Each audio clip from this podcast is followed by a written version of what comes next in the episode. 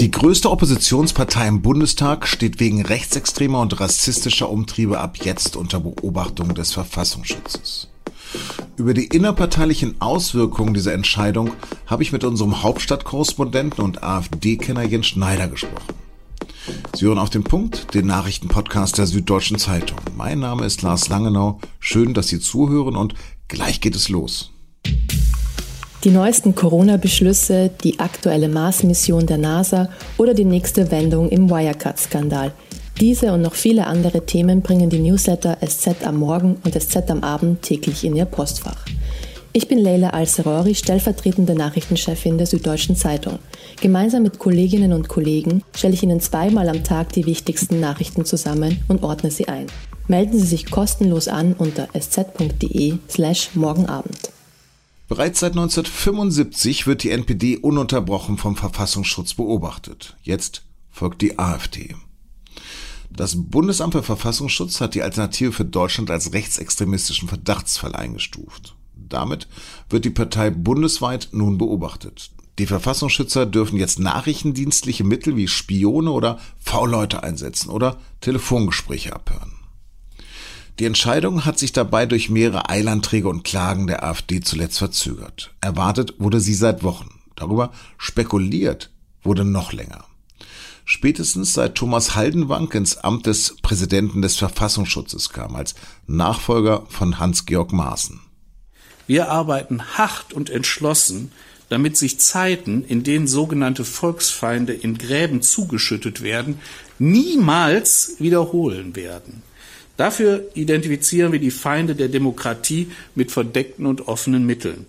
Das war Haldenbank im März 2020, anlässlich der Beobachtung des rechtsnationalen Flügels der AfD. Es ist Tatsache, dass entsprechende Verstöße gegen prägende Merkmale der freiheitlichen demokratischen Grundordnung, Menschenwürde, Demokratie und Rechtsstaatsprinzip konstatiert werden können. Der Flügel hat sich inzwischen offiziell aufgelöst. Die einzelnen Mitglieder sind aber noch immer in der Partei, über die Haldenwang das hier gesagt hat. Es werden Tabuzonen aufgebaut, bis die Provokation von gestern die Normalität von heute ist. Und es werden 180-Grad-Pirouetten gedreht, damit der erinnerungspolitische Konsens Gedächtnis und Orientierung verliert. Doch wer dauerhaft Hass konsumiert, ist nicht konstruktiv eingebettet in sein Umfeld, sondern empfindet es als Einschränkung. Wer energisch und emotional hasst, will auch energisch und emotional handeln. Dann gilt die Losung Taten statt Worte. Taten statt Worte also. In dem Jahr von Haldenwangs Rede bis heute hat sein Geheimdienst ein rund 1000 Seiten dickes Gutachten angefertigt. Aufgelistet sind darin Äußerungen von AfD-Funktionären. Zudem wurden die Verbindungen von AfD-Politikern zu verfassungsfeindlichen Organisationen, Netzwerken und Akteuren untersucht und bewertet. Das Ergebnis? Es gibt zahlreiche Anhaltspunkte und Belege dafür, dass die AfD als Gesamtpartei verfassungsfeindliche Tendenzen aufweist. Somit musste sie als Verdachtsfall Rechtsextremismus eingestuft werden. Über die handfesten Folgen für die Partei habe ich mit meinem Kollegen Jens Schneider in Berlin gesprochen. Jens, warum kommt die Entscheidung jetzt und ist sie für dich schlüssig? Die Entscheidung ähm, war im Grunde überfällig. Der Verfassungsschutz hat ja sehr, sehr lange geprüft und man muss sagen, dass wenn eine so lange Prüfung da ist, bedeutet das auch für die Partei, dass sie Klärung braucht, dass die Öffentlichkeit Klärung braucht. Mit Blick auf den großen Anteil von Rechtsextremen in der Partei und die Tatsache, dass die eher gemäßigten in der Partei es auch nicht geschafft haben, sich von diesem Teil zu lösen und diesem Teil äh, quasi auszuscheiden, halte ich diese Entscheidung auch für schlüssig. Was bedeutet denn diese Entscheidung konkret? Es bedeutet einfach, dass, dass, der Verfassungsschutz seine üblichen Mittel anwenden kann. Es äh, kann äh, durchaus auch Konsequenzen für Mitglieder der Partei haben, die im öffentlichen Dienst zum Beispiel tätig sind. Ist die AfD sich denn einig jetzt im Umgang mit der Entscheidung des Bundesverfassungsschutzes? Offiziell ja, aber das ist eben nur die offizielle Position. Offiziell ist es so, dass sie natürlich alle sich empört äußern. Intern aber ist diese ganze Parteispitze, die ganze Partei absolut gespalten darüber, wie man mit den Extremisten, den ganz Rechten im eigenen Lager umgehen soll. Und das ist natürlich auch eine, eine Frage, ähm, die sich darauf äh, bezieht, wie hätten sie vermeiden können, dass sie äh, beobachtet werden durch den Verfassungsschutz. Jörg Meuthen, der erste Bundessprecher, ist derjenige, der, der äh, gesagt hat, ähm, wir äh, wollen den Einfluss von Leuten wie äh, Björn Höcke klein halten, wir wollen äh, Leute wie den, den äh, Andreas Kalbitz, den Rechtsextremisten, loswerden. Auf der einen Seite, das ist das eine Lager, der auch auf einen mäßigenden Ton drängt und auf der anderen Seite gibt es ähm, den Co-Vorsitzenden Tino Kropalla, den Ehrenvorsitzenden Alexander Gauland, der ja auch Bundestagsfraktionschef ist, Alice Weidel, die da sagen, letztendlich wollen wir zwar die ganz, ganz, ganz extremen Töne eigentlich vermeiden, aber äh, dass wir da jetzt äh, gegen bestimmte Leute äh, stark vorgehen, das wollen wir nicht. Insofern ist die Partei in dieser Frage, wie übrigens in vielen anderen, extrem gespalten. Was ist denn für dich die AfD für eine Truppe? Naja, die AfD ist, ist ja mittlerweile acht Jahre alt äh, und ist eine Partei, die über die Jahre immer weiter sich äh, nach rechts bewegt hat. Äh, und jetzt mittlerweile muss man dazu sagen, dass es in der Partei einen Teil gibt, der sagt, wir müssen versuchen, uns nach rechts stärker abzugrenzen. Das ist unter anderem auch der Vorsitzende äh, Jörg Meuthen, der mit den Rechten, mit Höcke, äh, mit Kalbitz äh, immer, also dem Andreas Kalbitz, der aus der Partei rausgeworfen wurde, immer paktiert hat äh, lange Zeit und dann eben auf Distanz gegangen ist. Und es gibt die anderen, die auch im Vorstand gegen ihn stehen und die sagen, wir äh, werden uns da nicht nach rechts abgrenzen, wir lassen uns da auch nicht unter Druck setzen. Insofern eine tief gespaltene Partei, die aber über die Jahre immer weiter nach rechts gewandert ist. Wie reagieren denn jetzt die Entscheidungsträger in der Partei darauf? Naja, sie äh, reagieren äh, natürlich äh, sehr kritisch, äh, denn äh, diese Sache ist für sie als Partei relativ gefährlich. Äh, sie sagen ja immer wieder, und dass sie das Gefühl haben, da wird der Verfassungsschutz als Dienst instrumentalisiert, um sie als ihre Darstellung aus ihrer Sicht demokratische Partei zu erledigen, äh, praktisch äh, um gegen sie zu kämpfen. Sie werden dagegen klagen, sie werden versuchen, äh, gegen diese Entscheidung vorzugehen. Jetzt in anderthalb Wochen gibt es zwei Landtagswahlen und im September stehen die Bundestagswahlen an. Wie könnte das die Chancen der AfD verändern? Es wird sicher so sein, dass es Wähler gibt aus dem sagen wir, eher gemäßigt rechtskonservativen Lager kommen und äh, Sympathien für die AfD haben und vielleicht bei äh, der AfD die, äh, ihr, ihr Kreuz bei der Wahl machen könnten, dass die sich dadurch abgeschreckt fühlen.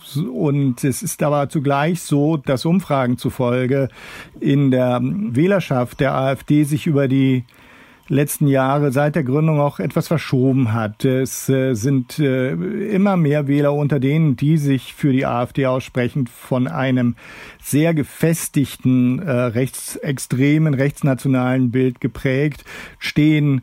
Und die werden sich durch diese Entscheidung nicht beeindrucken lassen, sondern eher in ihrer Unterstützung der AfD bestätigt sehen. Insofern halte ich das für offen. Ich glaube, es, es wird sich Stimmen kosten. Das ist auch eine Sorge, die die AfD hat. Aber dass das jetzt äh, ganz schnell dafür sorgt, dass diese Partei verschwindet, damit rechne ich nicht. Also nochmal ganz konkret, deine Prognose, ist es jetzt, wie manche hoffen, das Ende der AfD oder nicht? Ich denke nicht, dass das so ist. Die AfD ist erstens eine Partei, die einen, einen großen Mitgliederstamm hat, rund 30.000. Vor allem in Ostdeutschland ist es so, dass die Radikalität die diese Partei äh, hier zeigt, in den ostdeutschen Ländern speziell die Wähler nicht abschreckt, sondern teilweise anzieht. Und jetzt muss man auch noch sehen, äh, bis im Moment steht die AfD ja in den Umfragen schlechter da als bei ihrem Bundestagsergebnis, also unter den 12,6 Prozent, die sie bei der Bundestagswahl der letzten geholt hat. Wir werden aber sehen, wie sich das entwickelt, wenn äh, wirtschaftliche Folgen äh, des Lockdowns äh, wegen der Corona-Pandemie vielleicht stärker durchschlagen. Also es wird ihr Probleme machen. Es wird sie auch empfindlich treffen, aber dass, äh, dass diese Partei damit, wie sicherlich manche hoffen, nun äh, schnell erledigt wird, ähm, äh, diese Hoffnung sollten diese Menschen sich nicht machen. Jens, hab vielen, vielen Dank für deine Einblicke. Gern geschehen. Um auch unsere Entscheidung in der Audioredaktion transparent zu machen. Wir haben uns dagegen entschieden, mit Politikern und Politikerinnen der AfD zu sprechen. Die aktuelle Entscheidung zeigt warum. Unser Kollege Ron Steinke kommentiert es in der SZ übrigens so. Nein, das gefährliche Treiben der AfD wird kein Verfassungsschutz beenden. Die Antwort muss aus der Bevölkerung selbst kommen. Um die AfD in diesem Superwahljahr aus den Parlamenten hinaus zu befördern, müssen möglichst viele ihre Stimme für demokratische Parteien abgeben. Und jetzt noch weitere Nachrichten. Ungarns Präsident Viktor Orban und seine rechtspopulistische Partei Fidesz schränken seit Jahren die demokratischen Grundrechte in ihrem Land ein. Die EVP-Fraktion im Europaparlament wollte deshalb die Abgeordneten von Fidesz aus ihrer Fraktion ausschließen. Eine Zweidrittelmehrheit stimmte am Mittwoch für eine Änderung der Geschäftsordnung der Europäischen Volkspartei, die eine Suspendierung von einzelnen Parteien aus der Fraktion in Zukunft möglich macht. Als Reaktion auf die Abstimmung teilte Orban mit, dass die Abgeordneten seiner Partei den Zusammenschluss der christlich-demokratischen und bürgerlich-konservativen im EU-Parlament verlassen werde. Vor zweieinhalb Wochen hat sich die Bundesregierung auf ein sogenanntes Lieferkettengesetz geeinigt. Jetzt hat sie es im Kabinett beschlossen. Deutsche Unternehmen müssen demnach in Zukunft darauf achten, dass ihre Zulieferer Menschenrechte und Umweltstandards einhalten. In zwei Jahren gilt das Gesetz für Unternehmen mit mehr als 3000 Mitarbeitern. Ab 2024 werden auch Unternehmen mit mehr als 1000 Mitarbeiter überprüft. Wer gegen das Gesetz verstößt, muss mit bis zu zwei Prozent seines jährlichen weltweiten Umsatzes büßen. Außerdem können Unternehmen von öffentlichen Aufträgen ausgeschlossen werden.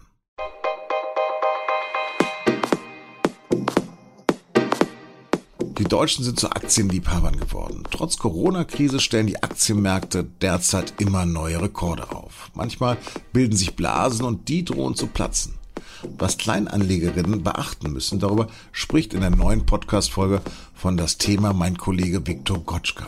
Also man kann nicht sagen, dass jetzt rein der Fakt, ich habe einen Impfstoff entwickelt, mir schon an der Börse einen wahnsinnigen Vorteil bringt. Es hängt dann immer von vielen Details ab. Mehr Infos finden Sie auf sz.de. Schrägstrich das Thema.